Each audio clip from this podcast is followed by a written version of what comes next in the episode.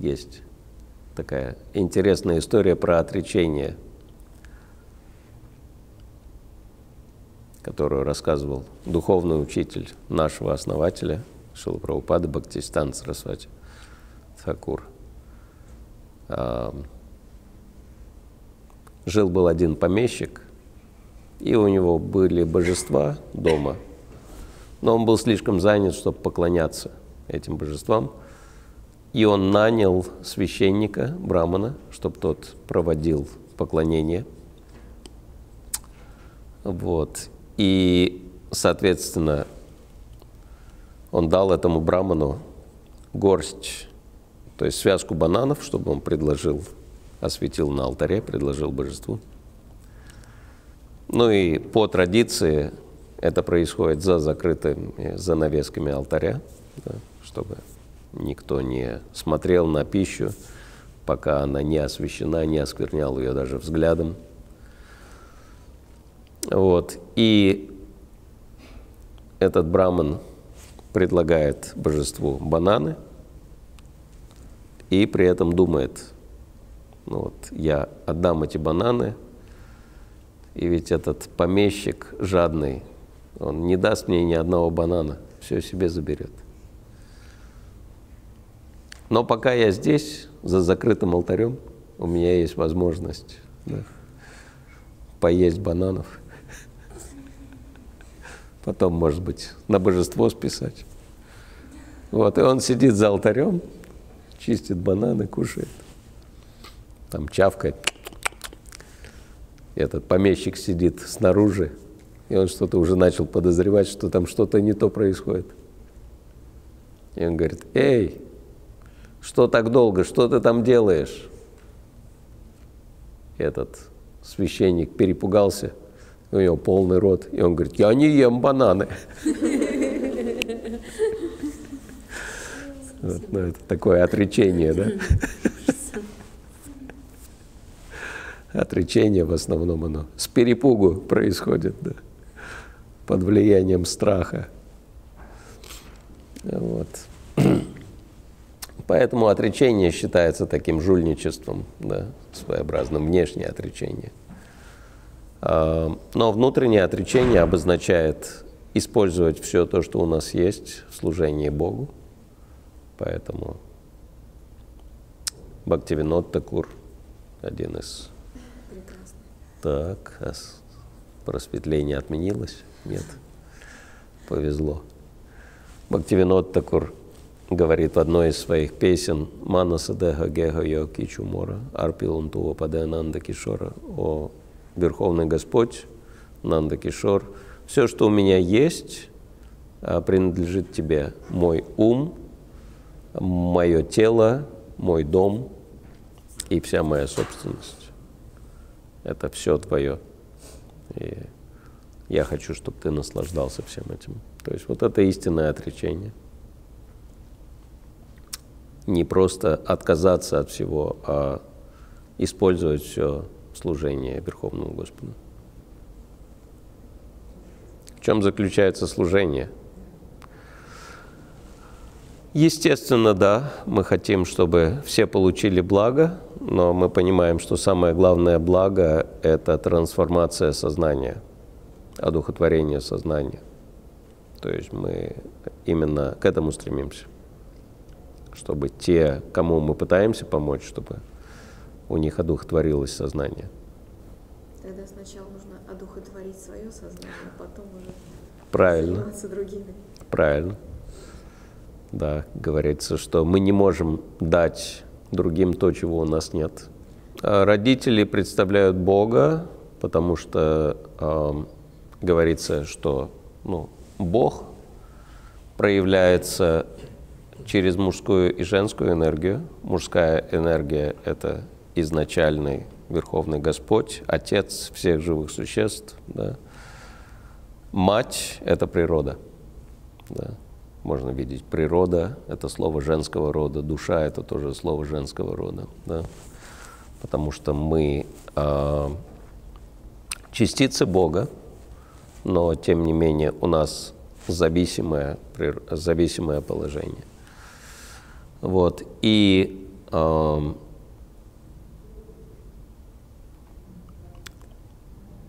говорится, что если у человека проблемы с отцом, то у него будут проблемы с Богом или с любым руководством в жизни. Вот. А если у него проблемы с матерью, то у него будут проблемы с, ну, с тем, как вообще правильно построить свою жизнь. Вот, поэтому да, точно так же, как Верховный Господь является источником всех живых существ, точно так же Отец является источником да, э, жизни, так сказать, ну, сотворцом. Да. А мать э, является той средой, которая позволяет жизни развиваться. Вот, то есть э, источник энергии и энергия. Поэтому, да, для нас отец и мать являются проявлениями, изначальными проявлениями Верховного Господа, да, ну, те, кто знакомы с бхакти-йогой. Верховный Господь проявляется как изначальное мужское и женское начало, Радха Кришна, Лакшми Нараяна, да. источник энергии, энергия, они всегда едины – вот, поэтому, да, гармоничные отношения с родителями также важны. Один из самых больших видов служения – это собственная духовная практика. То есть, если мы сами серьезно занимаемся духовной практикой, наш пример и наше влияние будет менять прежде всего наших родственников. Вот. Э, и это наблюдается, что если кто-то один из членов семьи серьезно начинает заниматься духовной практикой, это влияет, одухотворяет всех родственников. Да? Даже если они ну, не так серьезно сами занимаются, но, по крайней мере, у них появляется интерес духовной практики, также они что-то начинают менять в своей жизни. У кого-то есть такой опыт? что с тех пор, как вы начали заниматься духовной практикой, это начало влиять на родственников. Им может это вначале не нравиться, но тем не менее они получают от этого благо. Интересно, что если родственники более благочестивые, они начинают заниматься духовной практикой тоже. Если менее благочестивые, у них больше денег становится. То есть у них с материальной точки зрения – начинают дела налаживаться. Критика и сопротивление естественное, потому что, ну, как наши, наша семья считает нас своей собственностью. И вдруг появляется конкурент в виде Бога, который нас забирает в сторону, да, и из-за этого ну, критика. Но самое главное не усугублять эту ситуацию тем, что мы начинаем им яростно пытаться помочь, догнать и причинить добро духовное, да, продвинуть их. Вот. Э, тогда это, конечно, ну, очень усложняет все. То есть э, есть один из главных принципов жизни без конфликтов. Чужой земли мы не хотим ни пяди, но и своей клочка не отдадим. То, что мы не должны навязывать ничего, но тем не менее не позволять э, что-то навязывать себе. То есть очень четко, так сказать, определить правила, по которым мы можем взаимодействовать, и если кто-то нарушает правила, тогда прекращается взаимодействие. А психологический фактор такой, что если мы человека пытаемся заставлять что-то делать, то он будет двигаться в противоположном направлении. То есть, ну, это и в обычной жизни происходит. Дети, родители, да, родители будут, находятся под влиянием каких-то идеализаций, да, наверное, слышали такое слово, что э, я хочу, чтобы мой ребенок был там космонавтом, да, вот, и пытаются внушать ребенку, что ты должен быть космонавтом, то есть родители пытаются свои мечты воплотить через детей. Вот. А дети чувствуют, что их заставляют, и на зло родителям они двигаются в противоположном направлении. Послушный ребенок, которого заставляют, ну, это обозначает, что он просто находится в страхе, запуганный, но когда у него появляется возможность вырваться из-под контроля, он перестает подчиняться. То есть заставлять бесполезная вещь. Точно так же и членов семьи заставлять одухотворяться просто потому, что мы стали такими святыми резко, причем, да, это тоже ну, не очень приносит позитивные результаты. То есть не позволять им на себя влиять, но и также ничего им не навязывать. То есть вот это баланс идеальный. Хорошо. У нас осталось 7 минут. А, если еще какие-то вопросы, можем ответить или же еще прочитать немного. Всем интересно? Да. Хорошо. Акама называют того, у кого не осталось материальных желаний. Назначение живого существа, являющегося составной частью Верховного Целого, Пурушам Пурнам, служить Верховному Существу, так же как назначение членов тела, его составных частей, служить всему телу. Следовательно, не иметь желания не значит быть неподвижным, как камень, не иметь желания значит сознавать свое истинное положение, искать удовлетворение только в Верховном Господе. В своей книге «Сандарбха» Шила Чива Госвами описывает это состояние следующим образом.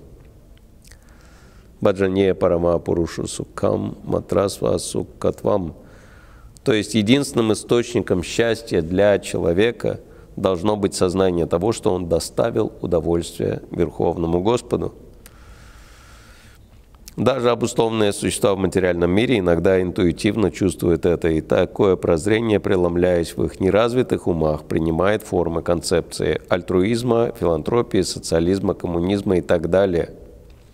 Стремление делать добро другим, обществу, семье, государству или всему человечеству, которое можно наблюдать в материальном мире – не что иное, как частичное проявление того изначального состояния счастья, которое чистое живое существо испытывает тогда, когда счастлив Верховный Господь.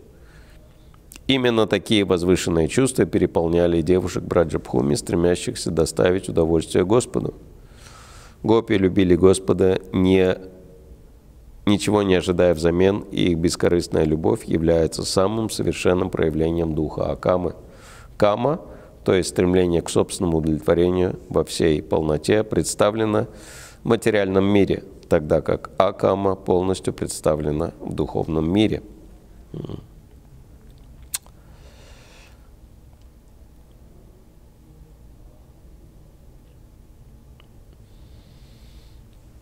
То есть акама переводится как отсутствие всяких материальных желаний, и это происходит тогда, когда мы чувствуем свою связь с Верховным Господом и то, что Верховный Господь, Он и так выполняет все наши желания. И поэтому единственное наше желание – это служить Ему. Да, потому что когда мы кого-то делаем счастливыми, мы сами счастливы от этого, правильно? Но, к сожалению, когда мы э, пытаемся делать материально кого-то счастливыми, да, то это только создает больше проблем. Вот, то есть ничего не получается. Мы пытаемся решить проблемы, и они только усугубляются. А почему? Потому что, ну, как говорят, не в коня корм, да. То есть те, кто, те, кому мы пытаемся служить, они только создают больше проблем и себе, и другим, да, как, например, э, какой-то нищий просит денег, да, вы ему даете деньги, он отправляется, покупает алкоголь себе или наркотики или еще что-то в этом роде, да. То есть фактически вы разрушаете его жизнь своими деньгами. То есть человек в невежестве. Поэтому все, что с ним соприкасается, также погружается в невежество. Да, поэтому, если вы хотите помочь бездомным, голодным, вот Нирмал Канти Прабу, а, Валерий Долгополов, вот можете с ним посотрудничать, потому что люди, которых они кормят, поскольку они кормят не простой, а освященной пищей, а, там совсем другой результат. То есть у людей реально меняется жизнь, меняется сознание. Я думаю, что если попросить рассказать, он может кучу историй, да, рассказать о том, как меняется сознание людей и их жизнь. У бездомных, у нуждающихся. А можно руку поднять? Чтобы видели, кому обратиться, да. Вот, поговорите. Вот это, ну, правильное, правильное кормление, правильная помощь нуждающимся, которая основана на духовном развитии. Она меняет сознание радикально. Простая пища, но освященная, предложенная Богу, она чудеса творит. Да, пообщайтесь, если есть желание, можете даже съездить на Донбасс. Я еду на Донбасс сразу после форума, потому что там, ну, действительно, такие люди удивительные. У них там все, ничего вообще нет. То есть ни жилья, ни, ни вещей, ничего. В Мариуполе одна женщина, когда мы кормили, она подошла, она сказала, что вся моя семья погибла, у меня нет квартиры, у меня ничего нет. Вот, то есть э, ваша помощь – это единственное, что у меня есть. То есть и там таких людей очень много. То есть это нормальные люди, они не алкоголики, не, не наркоманы, но вот они просто пострадали в результате этих боевых действий, они все потеряли. Посылают гуманитарную помощь, но там опасно, поэтому далеко не все хотят. То есть мы фактически единственная благотворительная организация, да, которая физически там находится на этих территориях и заботится о людях. М? Десятый месяц. Десятый месяц, да. Да, вот Валерий, он базируется в Старобельске. Это практически линия фронта. Хорошо на этой радостной ноте мы сделаем перерыв на завтрак. Спасибо всем большое.